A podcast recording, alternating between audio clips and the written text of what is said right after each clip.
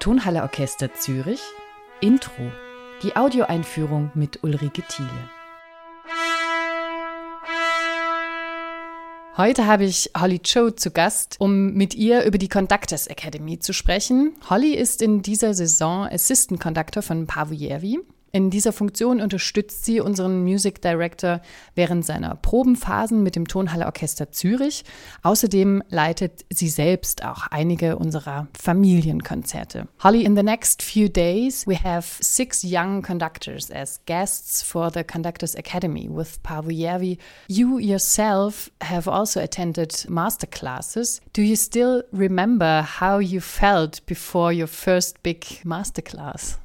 Yes, I've been to so many master classes. It's even hard to count how many I've done them. And part of my studies at Zeta ZHDK at the Zurich University of the Arts with Johannes Schläfli, my most beloved teacher, we have many master classes throughout the semester or throughout the year.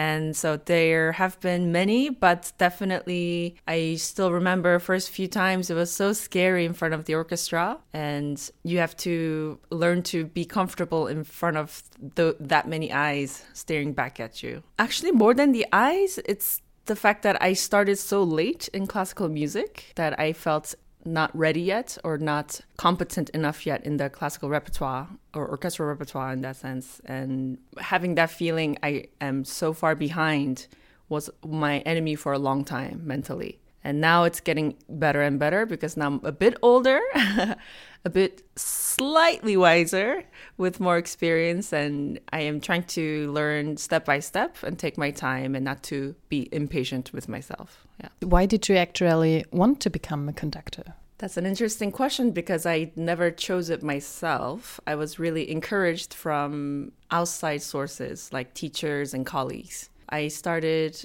conducting in a marching band. So in Southern California, where I grew up, there was a marching band, and inside of the marching band, you have one or two drum majors. That's what they're called in the States. And you are a student conductor. Of course, it's nothing like the conducting we do in front of an orchestra, but at least there I learned the responsibility of a leader as a conductor. And then in college, actually, I spent one year as a business major, business economics major, and then I switched back to music. And that's when I started to learn about music history and music theory and ear training. All of that started in when I was 19 years old. So it's quite late already compared to my colleagues. And then with conducting classes, I took as many semesters of conducting classes as I could because I remember the good memories from high school, being a drum major, how much um, joy that gave me. And so in college, I took a lot of conducting seminars. And from there, the teachers were always quite positive and encouraged me to continue studying. Yeah, and just by chance, I ran into Johannes Schläfli in a master class in Bulgaria in the summer of 2016, I want to say. So he invited me to come join his class. And then from there, I switched to orchestral conducting and started to be more serious about learning orchestral repertoire. And now I'm here. It's incredible how these past five years have developed. And I'm very happy to be where I am. Holly, what is the significance of such an academy for young conductors? Well, this conducting master class is extraordinarily special because it's with Paavo Järvi. Every young conductor who I know are obsessed with Paavo Järvi and are uh, they are very um, they l- look up to him a lot. He's definitely a huge role model for many of us. So that makes this masterclass even more special. And at this point in our career or studies, we are most of us who are joining in this masterclass. I think most of them are crossing from either finishing a degree or starting their professional career. And to have that bridge through this masterclass, I'm sure will be very helpful for their career. You mentioned Paavo Järvi as a role model. What makes him a role model for young conductors? Hmm, so many things. There are really many, many qualities to him as a conductor. Strengths varying from musicality to technique, conducting technique, to people skills, to rehearsal techniques. And he's just an all around superstar especially with his musicality and the way he is able to encourage an orchestra and inspire them to play pieces as if they've never been played before. And one magical thing with Paavo as I'm assisting for the past two seasons now is that every piece that I learn with him or assist him with, those pieces become my ultimate favorite. And I think, okay, this is the best piece ever. And then the next time he comes around and he makes that piece the best piece ever, you know, and he makes it so incredibly live, the music, that the notes are not just notes, but it has so much meaning and character and context. And he has a very charming way to inspire people to all go towards the same goal. In the CVs of young conductors, we often find many names of competitions and master classes. What is the difference between a competition and a master class, and which is more important? Mm -hmm. I think they're both important, probably differently for every case. Some conductors need masterclass where you're in a very safe environment. There's no risk of being fired or um, ruining your reputation, let's say. Um, in a masterclass, you have a teacher who is there to catch you or who is there to encourage and support you. So it's a bit safer environment in that sense. And with competitions, then it's very exposed. It's you who is the chief in front of the orchestra. You're not a student anymore, and you have to showcase your musicianship without any comfort blankets beneath you. And with competitions, more and more, I would say it's important for um, agencies and managers to be able to find their new talent. For conductors, I, I know many teachers and working professionals who are not the hugest fan of competitions because it's very unrealistic what you do in front of um, the orchestra when you have only 15 minutes to rehearse or 20 minutes in the final round and it's not realistic to normal working schedule of a conductor where you have three hours. So how to be good in a competition you can train just for competitions but it doesn't necessarily mean you will be successful in real life. And that's the comments that i've heard from several professors and working conductors but they're both important. I think master classes really help you become more solid in who you are as a conductor, gives you a chance to experiment things and to try to make mistakes on purpose so that you know what works for you and what doesn't. And competitions are great for visibility, to meet people, for networking, to meet the orchestra. For me, that was always the most exciting part to meet the orchestra because as a young conductor, you don't have so many chances to work with high, high, high level orchestras like you do in competitions. So I would say it has its pros and cons. So, more generally spoken, what is important for the development as a young conductor? When you look back, what were important situations for you? Partially because I started so late. For me, trying to gain more self confidence and like a stronger backbone to myself as a musician was a struggle and I think other people can relate because we all have our insecurities and fears and whatnot. And in front of an orchestra, they can smell that from, you know, we say like they can smell that from miles away. if we're here in Europe, you say kilometers away.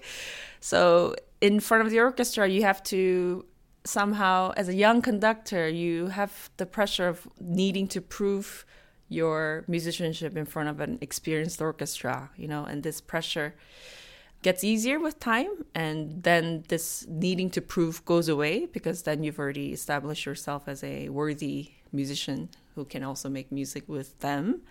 But at the beginning, it is a tough position to be in when you're so young. And you see that the orchestra members have been playing in the orchestra for many decades or you're conducting your first Beethoven 1 and they've done it 20, you know, 50 times already. So what does it mean that you stand there?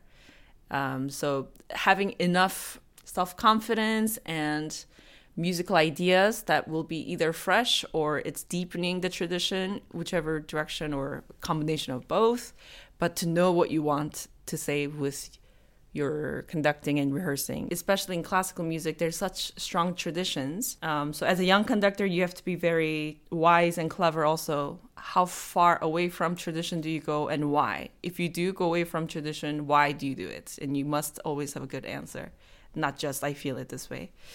And for development of young conductors, that's one thing, which took me a very long time to answer. I apologize. Uh, second thing, I would say nowadays in 2022, the social skills is a huge part of being a young conductor, um, Paavo always talks to me about being socially intelligent, to have social intelligence, to know common sense, to know courtesy, to know what is too much, what is annoying, what is um, respectful.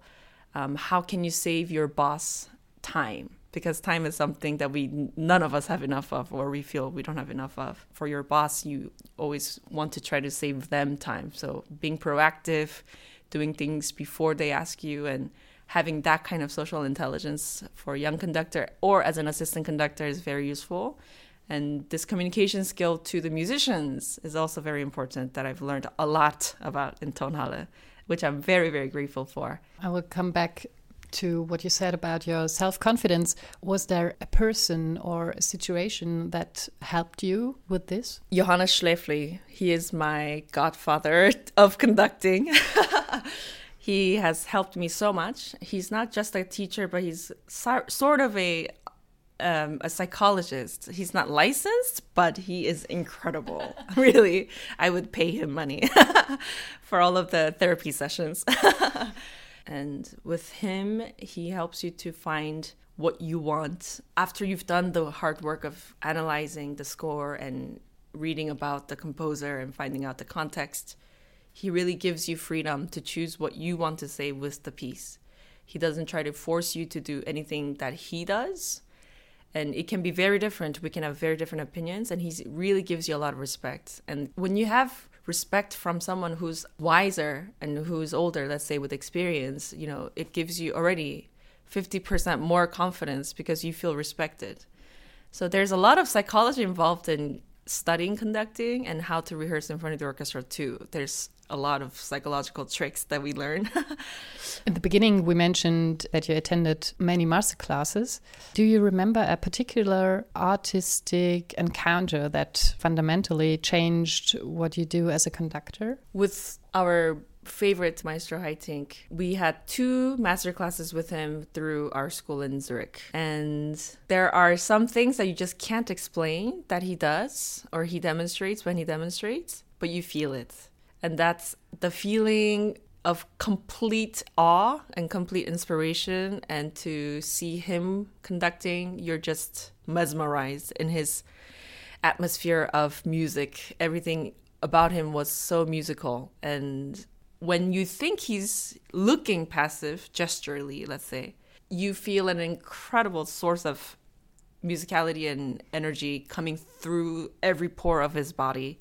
And he you can feel it. It's it's a feeling. It's hard to explain, but the musicians also feel it. There's like an aura of energy coming out of him, and even if he does so little, he can say so much with so little. And someday we hope we reach that level where we can do a lot with very little. Yeah. What would you give a little wiser now, as you said in the beginning, uh, the six young conductors to take with them for the next few days or beyond? I would say be as open as possible. Sometimes young conductors, because we are also trained to be strong in front of the orchestra, to have strong opinions and to know what you want, to be sure all the time. Sometimes we are not as open. And in a master class, especially with Paavo, I would say be as willing to learn and absorb like a sponge. Take everything you can, not only from Paavo, but also from our wonderful orchestra. The musicians are at the world's highest level. And they happen to be the world's nicest people. They're very warm and willing to give you their energy absolute best. They're incredible to work with. So i think coming to tonhalle zurich there's so much to take away. And i am sure they will leave with a huge smile. Yes. Thank you very much holly. My pleasure